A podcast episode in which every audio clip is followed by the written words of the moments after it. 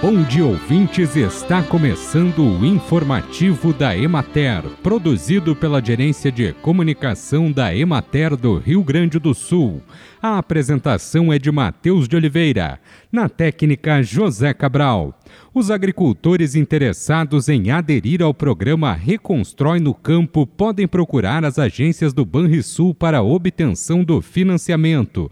O programa é uma iniciativa do governo do estado por meio da Secretaria de Desenvolvimento Rural.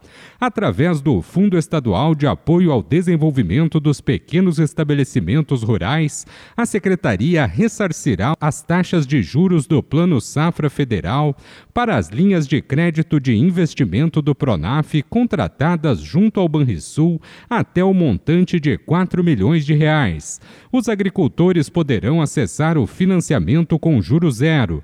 A análise sobre a viabilidade da concessão do financiamento é feita pelo banco.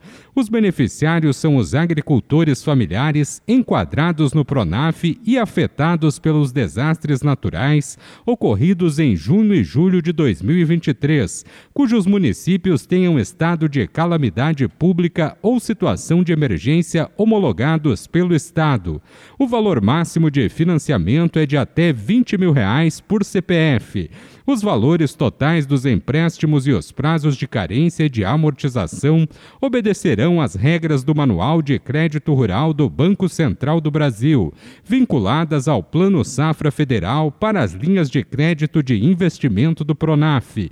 O ressarcimento será efetuado diretamente ao agricultor por meio de crédito em conta corrente ativa no Banrisul em até 60 dias corridos após o pagamento do valor pelo agricultor.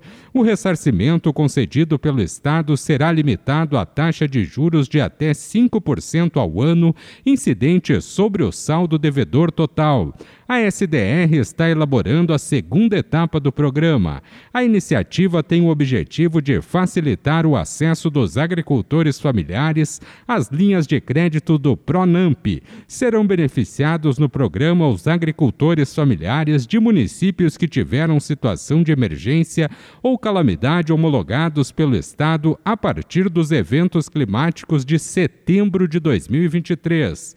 Bem, e por hoje é isso, nós vamos ficando por aqui. Mas amanhã tem mais informativo da Emater. Um bom dia a todos que nos acompanharam e até lá!